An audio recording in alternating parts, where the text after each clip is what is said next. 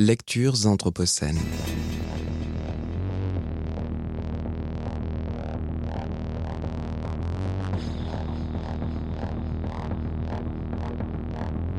Lecture anthropocène.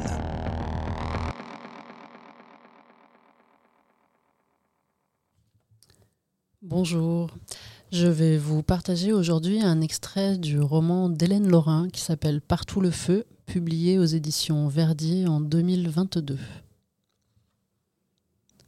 Le 26 avril 1986, à minuit 44, je naissais à la maternité des Orangers, trois minutes avant la sœur, 39 minutes avant la libération, à 2108 km de là, des 200 bombes d'Hiroshima, milliards de milliards de becquerels. C'est chouette de fêter chaque année l'événement de la génération Tchernobyl, j'ai dit à Pépou juste avant que tout le monde arrive. Une autre chose dont je n'ai pas parlé aux policiers, c'est Boudin. S'ils croient que la lutte se cantonne au central, ils sont encore plus cons qu'ils en ont l'air. J'aurais commencé par leur demander aux policiers Vous la connaissez celle-là? C'est l'histoire de trois énarques. C'est l'histoire de trois énarques et quatre polytechniciens dans une salle de réunion. Ils disent beaucoup de choses, en écrivent beaucoup moins dans leur rapport au N 2. Nous nous inscrirons dans une démarche de revalorisation des territoires ruraux, ils écrivent. On n'a plus de colonies, alors on va fourrer la merde dans le trou du cul de la métropole, ils disent. Ils se demandent s'ils devaient choisir une région bien pourrie pour y déverser un torrent de déchets, laquelle ils choisiraient? Après un top 3 rapide, Nord, Picardie, Lorraine, ils remarqueront qu'ils ont tous un faible pour la Lorraine. Une région triste comme une salle de cinéma vide en pleine projection. Ils se diront avec la sidérurgie, ils sont habitués à se faire bien polluer. Ils sont endurants à défaut d'être résilients. Les hommes s'intéresseront à la Meuse, presque vide, pile dans la diagonale, trou noir, que des bouseux, et tout ce chômage. Pratique Les derniers hivers rudes de France, ça partira pas en ZAD au moins, trop froid. C'est bien la Meuse, tous acquiesceront, du vrai grand Est porne, comme on l'aime. Ils proposeront des petits boulots aux habitants, pourquoi pas des cours de yoga et de méditation gratuits, qu'ils comprennent qu'ils sont seuls responsables de leur bonheur. Ils auront un petit truc à se mettre sous la dent, il devrait leur en rester au moins une. Et puis leur sénateur est très motivé. Le pauvre, il ne sait même plus quoi quémander. Les hommes riront de concert, de toute façon les déchets sont là. Les fourrer sous le tapis en Meuse, c'est encore ce qu'il y a de moins pire. Nous implanterons un laboratoire. Ils écriront dans le rapport et en réunion publique ils diront Ne vous inquiétez pas, c'est juste pour chercher. Dans le public, des voix s'élèveront et demanderont instabilité de l'argile, risque d'incendie, fuite, transport des déchets, irréversibilité. Les hommes proposeront expertement d'arrêter d'hystériser le débat, avec un geste concomitant des deux mains qui tassent l'air. Ils auront un maître mot pédagogie. Les tables seront en formica. Ils se donneront l'air médiocre, leurs costumes seront mal coupés. Ils feront creuser des galeries, des tunnels, des caissons.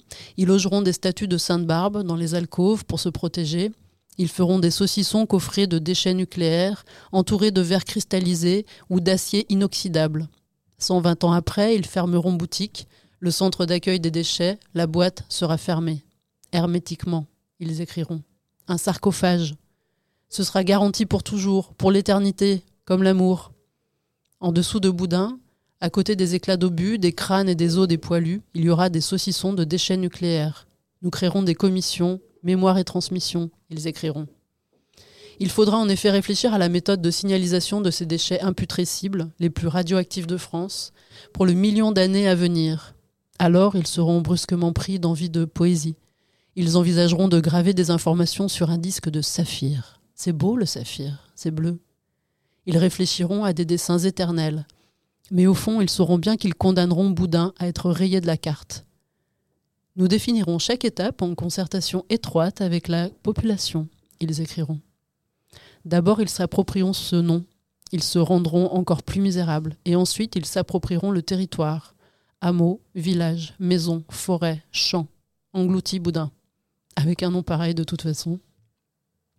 L'objectif n'étant pas, ils annoteront, d'enfermer les radiations, mais de ralentir au maximum leur arrivée à la surface. Ils proposeront à la mairie de Boudin et des, villages alentours des douches de subvention, des centaines de milliers d'euros, et en fonction de la plasticité des maires ou de leur désespoir, les médiathèques et les lavoirs seront plus ou moins flambant neufs. À Boudin, déjà, 80 âmes, chaque année moins. Les lampadaires sont des candélabres à diodes électroluminescentes. Rarement on a vu aussi beaux lampadaires, trottoirs et églises, dans un village fantôme. Ils pourront tout acheter. Les hameaux, les villages, les maisons, les forêts, les champs, la bonne volonté. Ça marchera plus ou moins bien, ça finira par marcher. Ils auront un millier d'années devant eux. Ce sera leur hyper projet.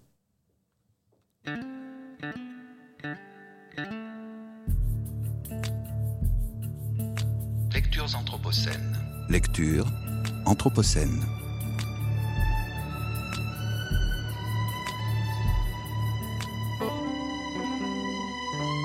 Lectures anthropocènes.